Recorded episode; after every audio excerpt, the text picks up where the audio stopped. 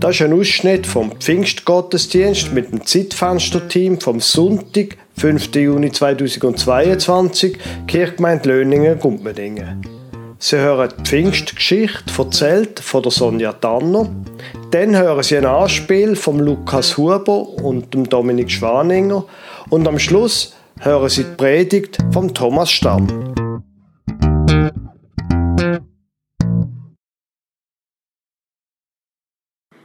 Jesus hat seinen Jüngern gesagt, ich werde euch mein Helfer schicken, den Geist der Wahrheit. Er wird euch helfen, an meinen Plan für euer Leben zu glauben. Jesus ist jetzt im Himmel und die Jünger warten. Auf was genau, wissen sie nicht so recht. Was macht der Helfer? Wer ist der Geist?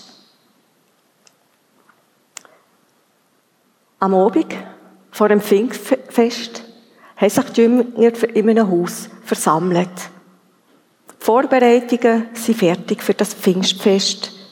Und gemeinsam erinnern sie sich jetzt, wo ihnen Jesus das letzte Mal erschienen ist. Weisst noch, fragt der Johannes, was der Jesus uns zum Abschied gesagt hat, ich werde immer bei euch sein. Erzähle die frohe Botschaft weiter. Was? Die frohe Botschaft weiter erzählen? fragt jetzt Maria Magdalena. Was würde da passieren?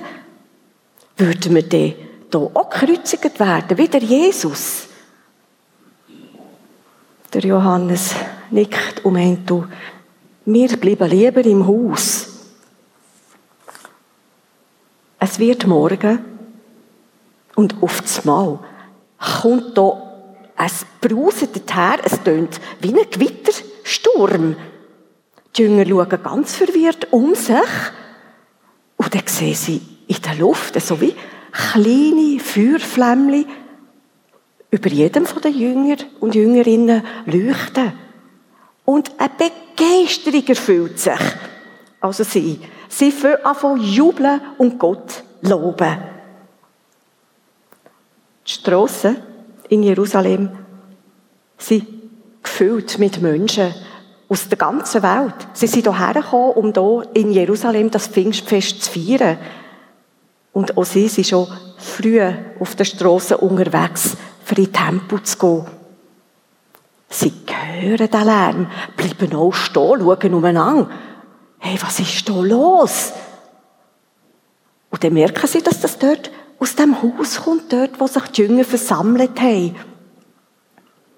Es bildet sich eine riesige Menschentraube vor dem Haus. Und ein paar sind richtig gewungerig, gehen hineinschauen. Und dann sehen sie Menschen, Frauen und Männer, die dort beten, Loblieder singen und einfach jubeln. Also, die Jesus-Leute, das sind ja schon komische, haben sie so zueinander gesagt. Und dann, plötzlich geht die Tür auf und die Jüngerinnen und Jünger springen raus. Ihre Gesichter, die leuchten vor Begeisterung. Und sie sie Feuer und Flamme und können sich einfach nicht zurückhalten. Ihre Angst ist wie weggeblasen. Die Worte sprudeln nur so aus ihnen raus. Jesus ist uns, ist für alle gekommen. Jesus ist auferstanden. Eigenartig, meint jetzt eine Frau. Die Anhänger von dem Jesus, die kommen doch alle aus Galiläa. Warum reden die so in allen möglichen Sprachen? Ganz erstaunt sagt auch Römer, ja, hey, ich habe sogar gehört, die haben in ihrer Sprache Gott gelobt. Woher könnt ihr Latinisch? Wo habt ihr das gelehrt? Und auch ein Griech bestätigt, ja, ich habe das auch gehört. In ihrer Sprache haben sie Gott gelobt. Und andere wiederum, die schauen ganz verwirrt um sich herum, die haben in diesem Sprachengeschwirr einfach nichts verstanden.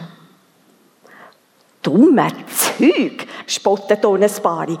Die sind schon morgen früh betrunken.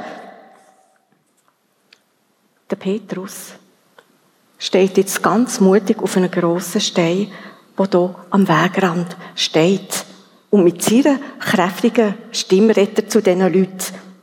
Hey, Freude und Begeisterung hat uns heute erfüllt. Wir haben nicht getrunken.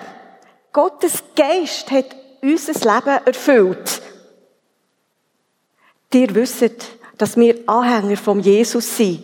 Und viele von euch haben von dem Jesus auch schon gehört. Vielleicht kennen ihn sogar selber. Habt seine Worte gehört. Habt gesehen, was er an Wunder da hat. Er hat Kranke geheilt.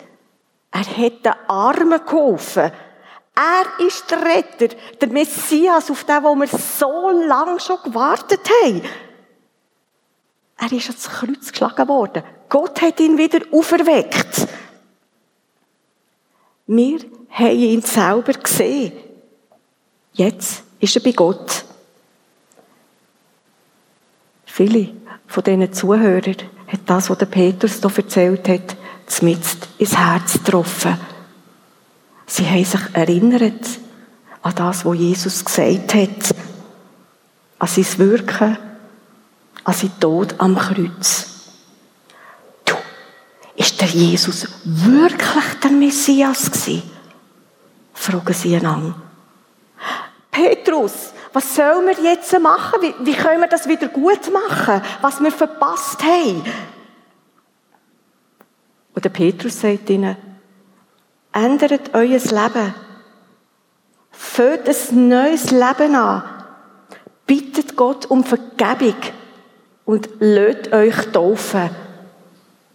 Dann werdet auch dir der Heilige Geist empfohlen.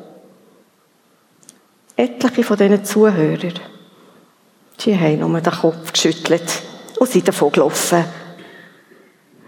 3000 aber, die haben sich taufen Sie haben gespürt, dass der Heilige Geist ihr Leben verändern will.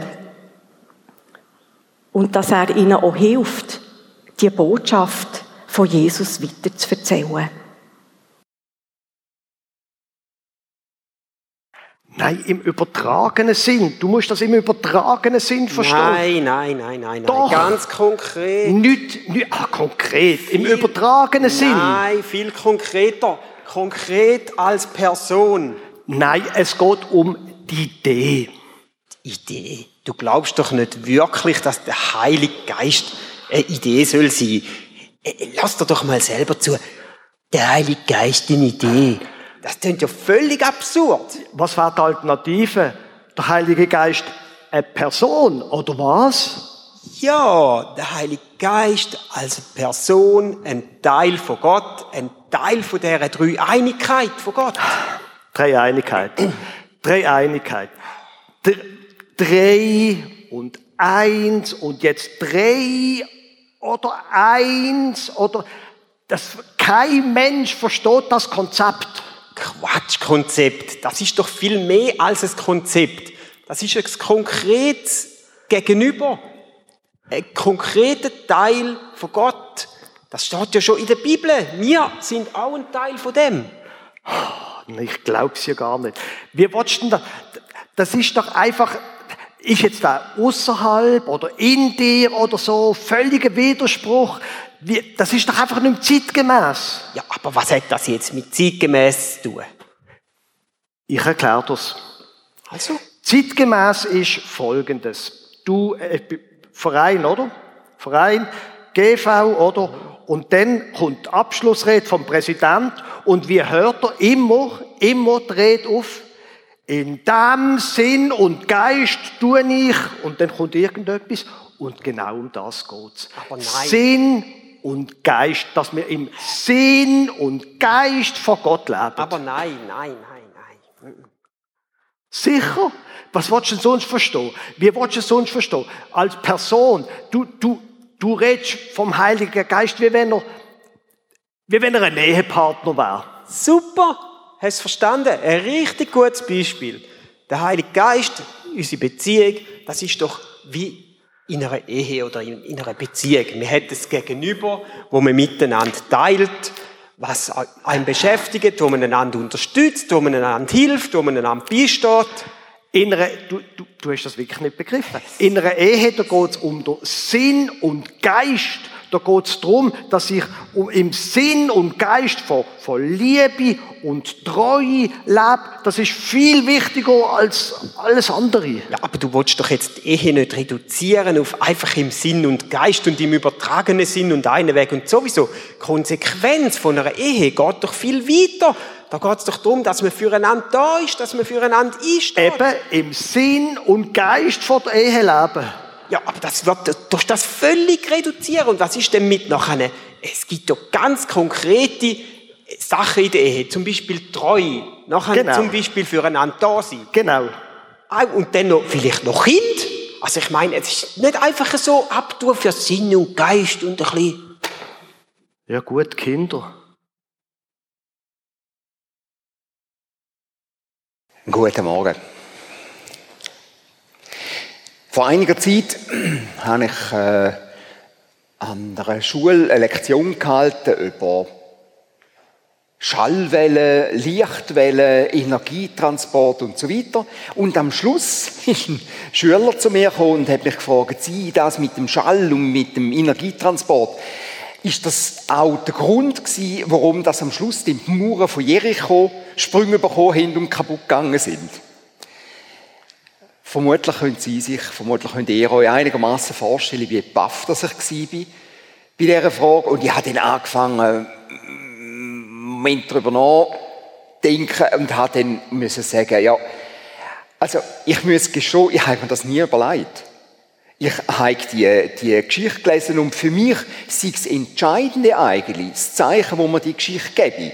Nämlich das Mauern von Widerstand, Mauern von, von Sachen, die mir schaden wollen, dass die eingerissen werden und dass mir das am Schluss nützt. Und nachher noch das Konzept. Jetzt brauche ich das Wort auch schon. Am Schluss Botschaft vom Loben von Gott und vom Preisen und und nachdem ich eine Weile lang probiert habe, das so ein bisschen zusammenzustellen, hat dann der Schüler mich angeschaut und hat gesagt, aha, Sie haben einfach geglaubt. He? Und wir haben dann noch eine Weile lang darüber geredet, über konkret oder nicht konkret, ist es passiert oder nicht.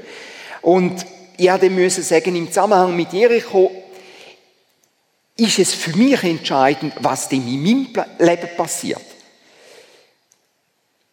Und jetzt stellt sich die Frage, was hat denn das jetzt mit Pfingsten zu tun? Weil ausgerechnet das ist im Viertag, wo es extrem viele unterschiedliche Vorstellungen gibt. Wenn man auf dem Fronmarktplatz geht, Leute fragen, äh, Weihnachten, was bedeutet das? Kommt man noch recht konkrete Antworten über. Wie sieht es denn aus mit Ostern? Zwei, drei seltsame Antworten, aber sonst auch noch ein bisschen greifbarer Pfingsten. Hm, Wird es denn schon schwierig?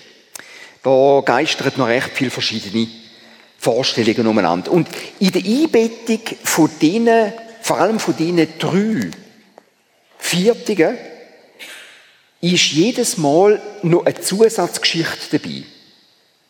Der Weihnachtsmann oder der Osterhas. Der Osterhas und am Pfingsten der Heilige Geist. Ist das so? Dürfen wir das in einem Satz so sagen? Uns sind heute Morgen aus zwei Richtungen eigentlich Pfingsten wieder ein bisschen näher gebracht worden. Durch meine Gespönli. Auf die einen Seite ganz konkret Geschichte, so wie man sie nachlesen könnte. Primär in der Apostelgeschichte, in der Bibel. Auf die andere Seite der, das Anspiel über konkret, nicht konkret, Heiliger Geist nur ein Konzept Nur eine Idee. Vom Prinzip her ist Pfingsten eigentlich recht klar. Das ist so. Pfingsten in zwei Sätzen. Bedeutet, nach Auffahrt kommt Gott eine Art zweites Mal zu den Menschen. Eben nicht mehr als Jesus, der in den Himmel aufgefahren ist, wo die Menschen sich müssen um ihn herum versammeln, sondern als Heiliger Geist, wo jede die Möglichkeit hat, mit dem in Kontakt zu treten. Und spätestens da sagen dann eben einige, sogar Leute aus der Theologie, das kann man eben nur als Idee von Gott verstehen, wo sich dort ab Pfingsten weiter verbreitet hat. Die Auslegung, die gibt es tatsächlich. Und äh, da gibt es recht intensive Diskussionen darüber, sind es denn eigentlich nur Prinzipien. Und dabei wird klar geschildert, und Jetzt nehme ich schnell die Bibel. Apostelgeschichte, Kapitel 1, Vers 8. Hat Jesus den Jünger gesagt, ihr werdet Kraft empfangen, wenn der Heilige Geist auf euch gekommen ist. Und ihr werdet meine Zeugen sein. Sowohl in Jerusalem, auch in, auch in ganz Judäa und Samaria und bis an das Ende der Erde. Und das ist nicht etwas Neues. Es ist nicht so, dass der Heilige Geist erst, dass es der erst seit Pfingsten gibt. Sondern es ist auch vor, zum Beispiel am Anfang von der Apostelgeschichte gestanden, ähm, durch den Heiligen Geist ist euch der Jünger Anordnung gegeben worden, und zwar noch bevor das mit Ostern, bevor das mit Auffahrt passiert ist. Schon ganz konkret vorher. Es gibt noch im Johannes eine Aussage, wo Jesus schon viel früher sagt, wenn ihr mich liebt, so werdet ihr meine Gebote halten und ich werde den Vater bitten und er wird euch einen anderen Beistand geben.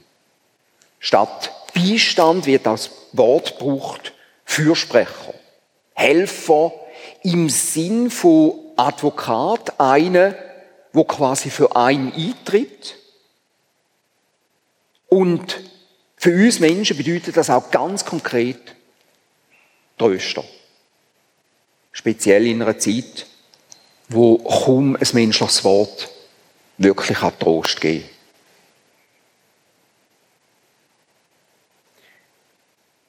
Johannes 14, 26 steht, der Beistand wird euch alles lehren und euch an alles erinnern.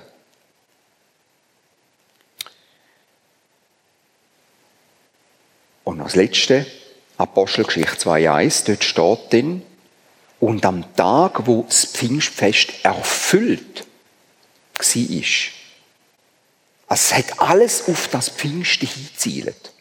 Auf das, was Sonja am Anfang geschildert hat. Das große Brausen, das das, was sie erlebt hat.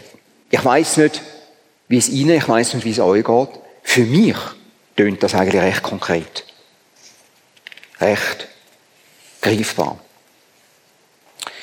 Jetzt ist klar, bei dieser ganzen Diskussion rund um den Heiligen Geist gibt es eine ganze Reihe von Ängsten, von Befürchtungen. Was macht denn der konkret mit mir? In mir ist man dann nicht so wahnsinnig wohl im bei dem Gedanken. Es hat unter anderem mit einer menschlichen Urangst vom Kontrollverlust zu tun. Ich will doch bestimmen können. Aber eigentlich ist die Frage nicht einfach nur auf den Heiligen Geist bezogen, sondern überhaupt auf Gott. Denn klar ist, der Heilige Geist ist Gott, ist ein Teilerscheinungsform, da wird es schon, schon wieder schwierig mit Wort von Gott. Also ist die analoge Frage. Natürlich, speziell beim Heiligen Geist kann es zum Teil oh, recht seltsame Auswirkungen geben. Ähm, ich bin glücklicherweise nicht direkt konfrontiert aber habe in einer in einer Gemeinde in Zürich damit zu tun gehabt, dass ein junger Mann, Jüngling, konkret auf seine, wie soll man es ihm sagen, angebetete Traumfrau zugegangen ist und gesagt hat, der Heilige Geist hat mir gesagt, du sollst meine Frau werden. ist, äh, sie ist dann so weise gewesen, dass sie im Moment darüber nachgedacht hat und sie ist es dann nicht geworden. Und er hätte müssen einsehen, dass er mit dieser Aussage, der Heilige Geist hat mir gesagt, du sollst und so weiter, ein bisschen leichtfertig umgegangen ist. Eigentlich ist es ein Fall von einer versuchten Kontrollumkehr. Nicht der Heilige Geist kontrolliert mich, sondern ich benutze den Heiligen Geist, um jemand anderes zu kontrollieren. Und schlau ist wirklich in dem Moment, darüber nachzudenken, habe ich das auch gehört, weil es gibt solche Aussagen, es gibt ein konkretes Reden. Habe ich das nicht gehört?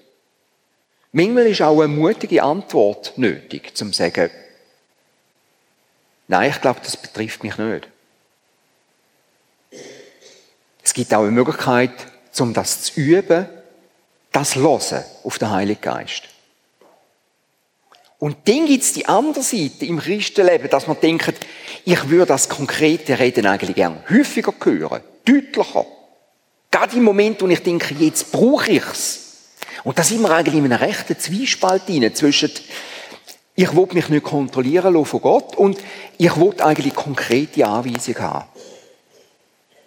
Und ich verstehe. Und ich getraue mich zum sagen, Gott versteht, dass wir uns in diesem Moment zum Teil fast ein bisschen allein fühlen.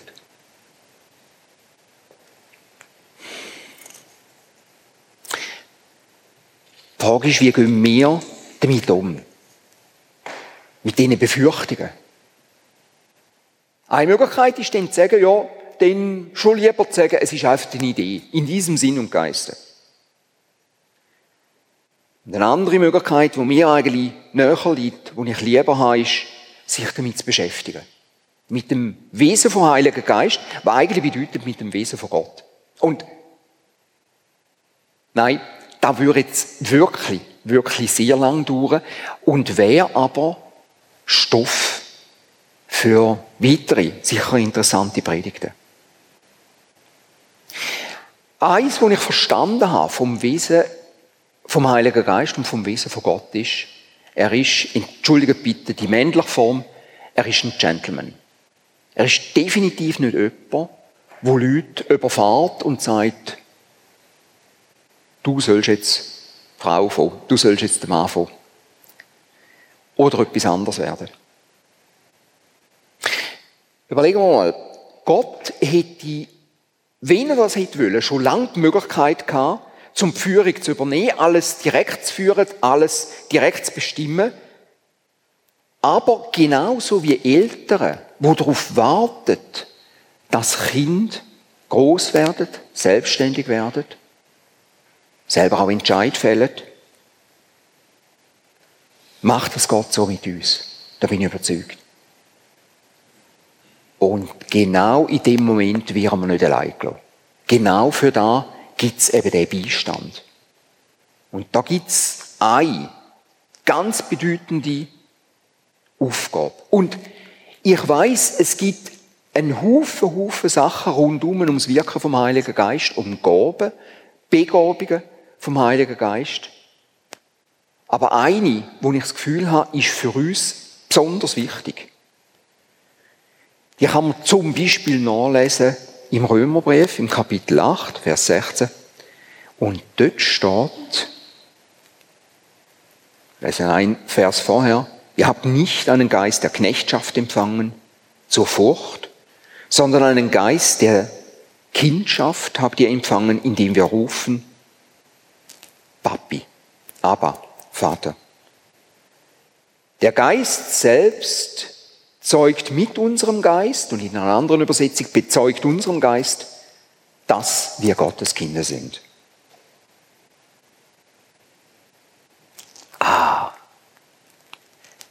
Drum der Fürsprecher, drum der Beistand, drum auch die Formulierung, wie vorher in der Apostelgeschichte, wenn ihr mich gern habt, sagt Jesus, wenn ich euch wichtig bin, wenn ihr euch dafür entscheidet, können wir einfach froh sein, gerade auch im Moment vom Zweifel, von der Unsicherheit, auch wenn wir mit eigenen Fehlern konfrontiert sind, ist er eigentlich der, der sagt, trotzdem, Gottes Kind. Und darum sind wir auch zwingend auf Pfingsten angewiesen. Eine von diesen Kernpunkten, die wir einfach nicht dürfen vergessen Gottes Geist zeigt und bezeugt uns, dass wir Gottes Kind sind. Ganz konkret.